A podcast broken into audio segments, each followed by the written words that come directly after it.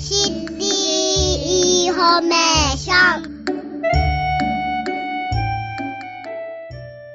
第3月曜日は賢い消費者になりましょうと題して広報サンダー7月号に掲載の話題消費生活センターの相談員さんに分かりやすく解説していただきます。また後半はタミリな情報を伺ってまいりましょう。まずは消費生活センター相談員の村上洋一さんに子どものオンラインゲーム課金トラブルにご注意。これについてお話をいただきましょう。どうぞよろしくお願いいたします。よろしくお願いいたします。ではまず事例を私からご紹介しましょう、えー未就学えーつまり学校に上がっていない子どもさんがオンラインゲームで有料アイテムを購入していたことが分かりました。ゲーム会社に未成年者取り消しを求めたのですが親のタブレットを使っており親がやったのか子どもがやったのか分からないという理由で対象外と言われましたというえーこういう事例なんですがどのようにお答えになったんでしょうか？はい、えー回答ですけども、はい。えー未成年者がはい。保護者の承諾なく契約を結んだ場合、ええ。原則として民法で定められた未成年者取消権によって、その契約を取り消すことができ,、本来はできますが、が、はい、えーオンラインゲームの場合、えん。ー子供が課金したと証明することが難しく、確かにそうですね。取り消しが、えー認められず返金されないケースがあります。うん。課金に至った詳しい経緯とはい。再発防止をまとめて、ええ再度プラットフォーマーに未成年者取り消しの交渉をしましょう。あそうですかはい。なかなか難しいね、あの事例のような気もしますけども、今回の相談事例の特徴と問題点、ちょっと分析していただけますか？はい、わかりました。えっ、と、子供のオンラインゲーム課金のトラブルが急増していあます。そうですか。えあんで、コロナあ、新型コロナウイルスの影響でうん、おうち時間が増えて、はいこの3年間は高い水準が続いていますそ。うなんですね。保護者のスマートフォンを子供に渡しただけなのに、うんとか、はい。えー保護者のアカウントでログインした家庭用のゲーム機でうん子供が遊んでいる間に、はいというような保護者が知らない間にうん子供が保護者の許可なく課金してしまったというトラブル、これの特徴と問題点についてです。はい。じゃあ、詳しくもう少し教えていただけますか？はいえー一つ目は、はい。両親や祖父母など保護者のスマートフォンを子供に使わせている事例。あはい。もしくは保護者用アカウントでログインした家庭用ゲーム機をうん子供に使わせている事例があります。はい。オンラインゲームで課金するときは原則プラットフォームのアカウントを通じて行われます。はい。保護者のアカウントでログインしたスマートフォンや保護者のアカウントでログインしたゲーム機で子供が課金した場合は、はい。アカウントの所有者である保護者が決済を行ったもものとみなされあます。そうか、そうか。はい。未成年者が親の合意を得ずに契約した場合、ん民法で定められた未成年者取消権によって、その契約を取り消すことができますが、はい。オンラインゲームの場合、うん子供が課金したと証明することが難しく、はい取り消しが認められ認められず、返金されないケースがあります。なるほど。二つ目の特徴です。はい。えー決済時のパスワードを設定していなかったあ事例や、はいはいえークレジットカードの管理が不十分だった事例があります。そうなんですか。はい。えーオンラインゲームでアイテムを購入する際には、はい原則プラットフォームのアカウントの ID とパスワードが必要です。はい。しかし、プラットフォームによっては、パスワードを入力せず、決済できるよう、設定を変更することができます。はい。また、スマートフォン端末で、キャリア決済を利用して課金する場合も、はい。原則キャリア決済のパスワードが必要ですが、うん同じようにパスワードの入力を不要にすることも可能です。うんそうなんですね。それで、まあ、小さな子供でうもんタップするだけではい簡単に課金ができるようになっていたというものが見られます。中にはええ保護者が操作するところを見てええパスワードを覚えて。課金したええという話や、うんえー保護者のクレジットカードを子供が持ち出して。課金してしまったうんという事例もあります。えー相談の多くで、決済手段としてクレジットカードが使われています。はい。えークレジットカードの会員規約ええには、はいえー管理責任が記載されています。はい子供が使った場合は、家族間使用となり、うんクレジットカードの名義人である親などの保護者に請求がなされることになっていますので、うんですね。しっかり管理しないといけません。はい3点目です。えー決済完了メールを見落としていたため、はい。課金に気づかなかった事例があります。えー課金を行った場合、うん事前に登録したメールアドレスに、ええ決済完了メールが届くように設定することができます。このぐらい課金しましたよって報告があるわけですね。はいはい。ね、仮にうん保護者の許可なくええ子供が課金したしまった場合でも、うん保護者が決済完了メールを見て、ええすぐに気がつけば、はい。えー高額な課金を防ぐことができます。なるほど。はいプラットフォームによっては、うん誤って課金したものについて、うんえー一定期間内に申し出すれば、返金されるケースもあるようです。あそうなんですね。ね、保護者のアカウントで課金を行った場合は、うん保護者自身が設定したメールアドレス宛てに、うんえー通知が届きますええが、はいメールを見落としていた。はい。普段使わないメールアドレスが登録されていた。うんなど、えーメールをい見ていなかったために、うん多額な請求になってしまったというケースが複数見られます。そうなんですね。また、子供自身がはい保護者に見つかる前にメールを削除していた。はい。など、えー課金していることを保護者に気づかれないように、うん子供自身が隠してしまうことがあります。そうなんですね。なかなかいろんな事例が特徴もね、今交えてご紹介いただきました。じゃあ、そうならないためにも、転ばぬ先の杖、アドバイスお願いいたします。はい、わかりました、えーアドバイスの1点目。はい。オンラインゲームで課金する場合のルールを家族で話し合いましょう。大切ですね。これが一番大切だと思います。あの保護者がスマートフォンやゲーム機の仕組みやゲームの内容をよく知らないことがあります。また中学生、高校生になると、うん子供の方が詳しくなっていきます。そうですよね。子供がどのようなゲームで遊んでいるかを知り、プレイにおいて何をすればお金がかかるのか、あはいはいお金をかけてプレイしたいときには、親の承諾が必要であること、うん。などについて家族で話し合うことが大切です。はい。子供から教えてもらうこともあると思います。そうですね。普段から家族でコミュニケーションを取るようにして、インターネットの使い方についてルールを決めておく。うんオンラインゲームの中には、アイテムなどを手に入れるために課金が必要なゲームがあり、課金する際のルールについて家族でよく話し合いましょう。はい。えーアドバイスの一つ目、オンラインゲームで課金する場合のルールを家族で話し合いましょうということでした。二つ目は何でしょうか？はい、えー保護者のアカウントでええ子供に利用させず、あーはい。子供用のアカウントを作り、はい。保護者のアカウントで子供のアカウントを保護できるように、ペアレンタルコントロールを利用しましょう。ああ、はい。えーオンラインゲームで課金するためには、プラットフォームのアカウントや各種の決済手段が必要です。はい。子供が保護者の許可なく課金してしまうことがないよう、うん保護者のアカウントで子供を利用させることは避けましょう。あ、はい。そのまま渡してしまうのは避けましょう。ね。はい。ということです。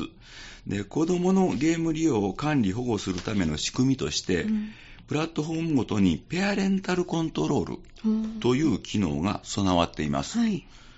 ペアレンタルコントロールでは、アプリ内の課金の制限や、はい。えーアプリのインストールの制限。ウェブサイトへのアクセスの制限はい。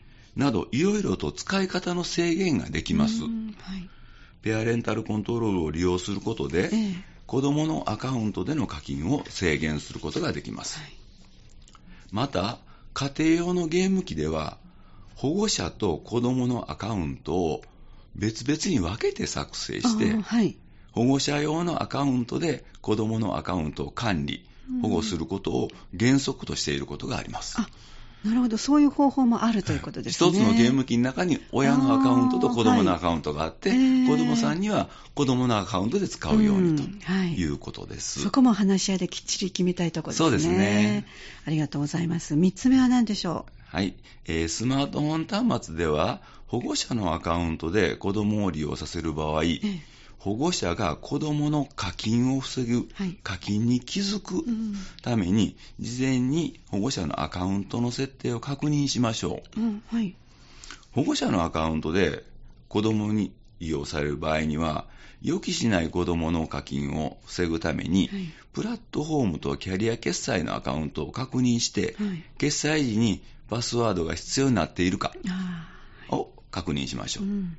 また、万が一子供が誤って課金してしまっても、保護者がすぐに気づくことができれば、ええ高額な被害を防ぐことができます。はい。課金に決済完了メールが届くように設定し、えー登録されているメールアドレスが普段使用しているアドレスになっているか確認しましょう。キャリア決済の場合は、高額な課金、高額な請求にならないように、上限額を設定することも可能です。いろいろ防ぐ方法はあるんですね。みたいです。はい、わかりました。四つ目は何でしょうか？はい、えー未成年者が保護者の承諾なくオンラインゲームの課金をしてしまった場合は、未成年者契約の取り消しが可能な場合があります。はい未成年者が保護者の承諾なく契約を結んだ場合、原則として、え民法で定められた未成年者取消権によってその契約を取り消すことができます。しかし、オンラインゲームでは保護者のアカウントで子供が課金している場合や、ゲーム内で年齢確認画面があるにもかかわらず、成人であると偽って課金している場合は、えープラットフォームやゲームの供給会社が子供による課金と判断できないため、うんそうですね。取り消しや返金は認められないケースがあります。例えば、申し込み画面上に単に成人ですか？はい。という問いに、はいのボタンをクリックしたら進める場合くらいならいいんですけども、あはいえー申し込み者に年齢確認などの未成年か否かを判断する項目の入力を求めているにもかかわらず、はいはい。未成年者がうん。虚偽の生年月日などの入力をした場合など、うんはい。人を欺くに足りる行為と判断されると、取り消しや返金は難しくなります。また、保護者が課金に気づいた後。後でも課金が続けられている場合、うんああ、なるほどね。この場合、はい親が追認したとうん。判断されてしまうので注意が必要です。はい、わかりました。もう一つありそうですね。ご紹介ください。はい、えっ、と、まあ、あの、こういう、まあ、不意にお子さんの、まあ、トラブルなんで、びっくりされるかと思います。うんあの、えー不安に思った場合とか、トラブルが起きた場合は、すぐに消費生活センターに相談してください。はい。ね、プラットフォーマーから未成年者取り消しが認められない場合でも、うんええすぐに諦めず、えええー消費生活センターに相談してください。はい。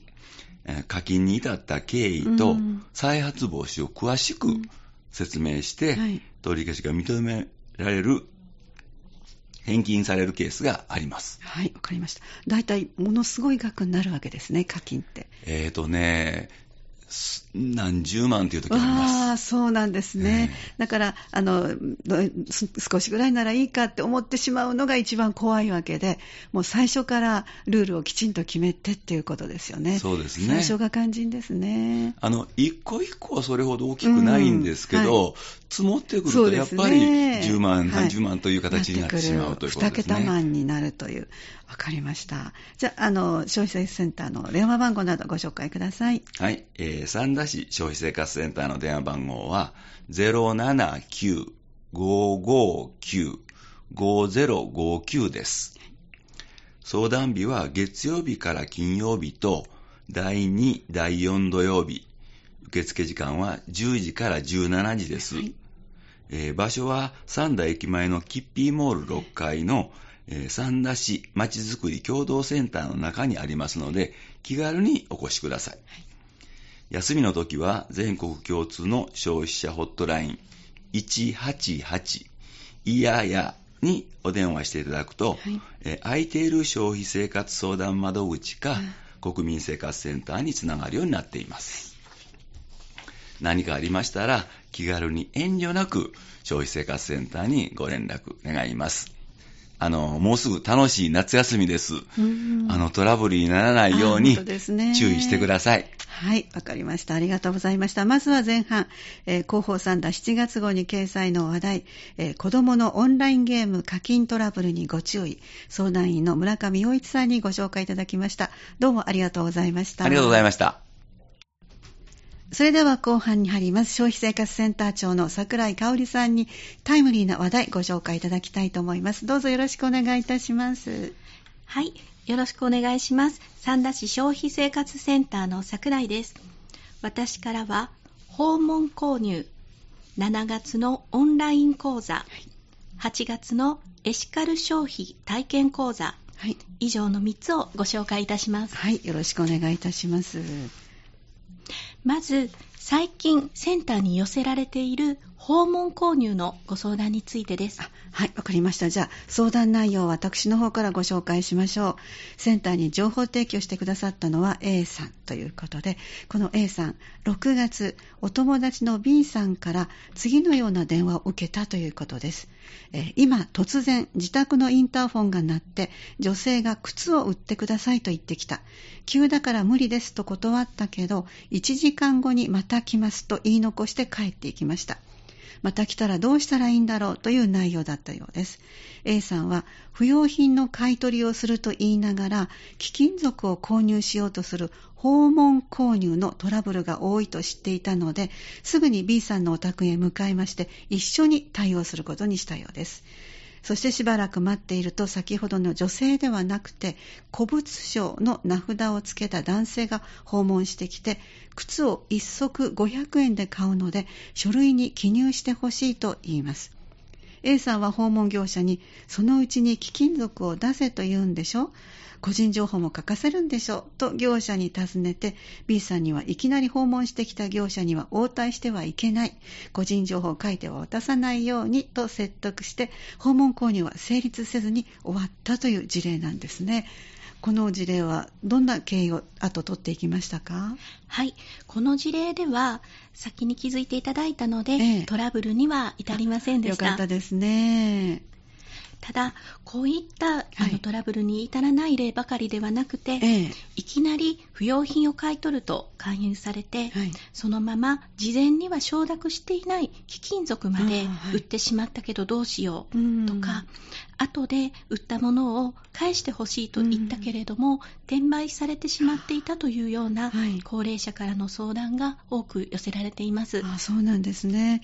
訪問購入で不要品を売って処分したいと思ってしまいそうなんですが、この場合、どういうところが問題なのか、ぜひ注意すべきポイントご紹介ください。はい、えーまずいきなり訪問してきた購入業者には、ええ応対しないということが大切です。もう応対しないんですね。はい、突然訪問して勧誘することは実は法律で禁止されています。あそうなんですか。法律で禁止されているんですか。はい。はい、そうなんです。なので、突然訪問してくる業者はええ、それを分かっているので、うん悪質業者であるという可能性も高いと言えます。なるほどね。そっか。はい。えー次に、訪問購入。もししてしまっても、えええーまあ、こちらからは売ってしまっても、うんクーリングオフの対象になる契約です。はい。はい。ですので、事業者は契約をするときに消費者にこれはクーリングオフの対象ですよとうん説明する必要があるんです。はい。ただ、今回の事例ではその説明はありませんでした。うんまた、契約書類もずさんな内容であったりする場合がありますので、注意が必要です。はい。また、業者さんは事前に承諾をしている物品以外の売却を勧誘してはいけないということも法律で決まっています。あ、そうなんですね。はい。なので、そのまま貴金属など別のものまで買い取ろうと迫ってくるときは、きっぱりと断っていただくことが必要です。難しいかもしれませんが、このきっぱり断るが必要なんですね。はい、そうですね。毅然と断るようにしていただけたらと思います。はい。また契約の時にはもうこれはいらないものだと思っていても、うん。はい。後になって大切な品だから返してほしいと思う。こういうこともあるかと思います。そうですね。そういう場合ですねもし大切な品品だから返してほしいと思うなら、うん。契約をされた後でも、あはい。クーリングオフ期間の8日間の間は、物品をそのまま渡すことなく、持ったままで待ってもらうことができます。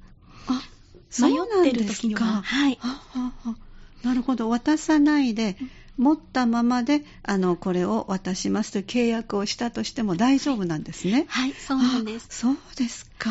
契約したらすぐに渡してしまいたく、ね、うん渡してくださいって言われますが、ええ持ったままで8日間は迷うことがうんできますので、そうなんですね。はいえでもしその8日を待たずに一旦渡してしまうとですね、うんたとえクーリングオフ期間内でもええ転売されてどこにあるか所在が不明になってしまったり、その業者が悪質業者であった場合、連絡が取れなくなってしまあうということもあり、そういう場合は泣き寝入りになる事例があります。うんそうなんですね。やっぱりそのあたりはしっかりと私たちが賢くならないとダメですね。はい、そうなんです。えー訪問購入には慎重な判断をする十分な時間が必要だということも今のご紹介で分かりました。あの紹介された事例の B さんお友達の A さんというとってもいろいろよくご存知の心強いご友人がいらしてよかったですね。はい、その通りです。この A さんはええ、ご自身がはい。勉強している消費生活の知恵、うん。それから知識を使って、はい。友人の B さんの力になってくださったんですが、はいしかもそれだけではなくて、うん。こういった市内で起こっているトラブルをうん。皆さんに周知してほしいあと、はい。私ども消費生活センターに情報提供までしてくださいました。これも大事なんですよね。はい、大変ありがたいです。はい。えー消費者の皆さんはこの A さんのように自ら悪質商法を見抜くための知識ですとか、はいこれからの豊かな自分の消費生活を送る知恵を身につけていくことが大切です。消費生活センターとしては市民の皆様の相談を受けながらええ様々な事例や学習の機会を提供していきたいと思っております。ありがとうございます。あの消費生活センターでは消費者である市民の皆さんに向けた啓発事業もしていらっしゃいますよね。では私たちが消費の勉強をするための参加できる講座のご紹介お願いいたします。はい、ありがとうございます。では、まず、7月21日の金曜日からはい23日、週末にかけて、ええー行うオンライン講座をご紹介します。オンライン講座ですか。はい、ご紹介ください。はい。家計、おうちの計算の計ですね、はい。家計に関する身近なデジタル化を考えるという表題なんですが、ええ。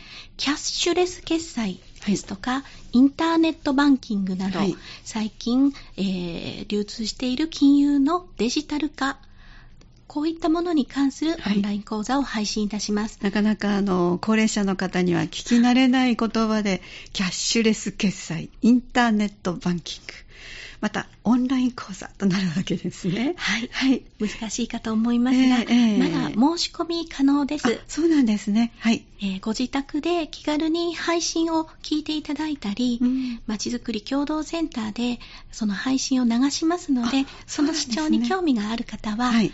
えー私ども市のホームページの消費生活センターのページに詳しく掲載してまいりますので、はいご覧ください。はい。ご自宅でこのオンライン講座はどうやっていいかわからないとおっしゃる方は、キッピーモール6階に寄せてもらったら心強いですね。はい、そうなんです。はいじゃあえはい、パソコンなどない場合も来ていただけます。本当そうですねえ。オンライン講座は確か昨年度もご紹介いただきましたよね。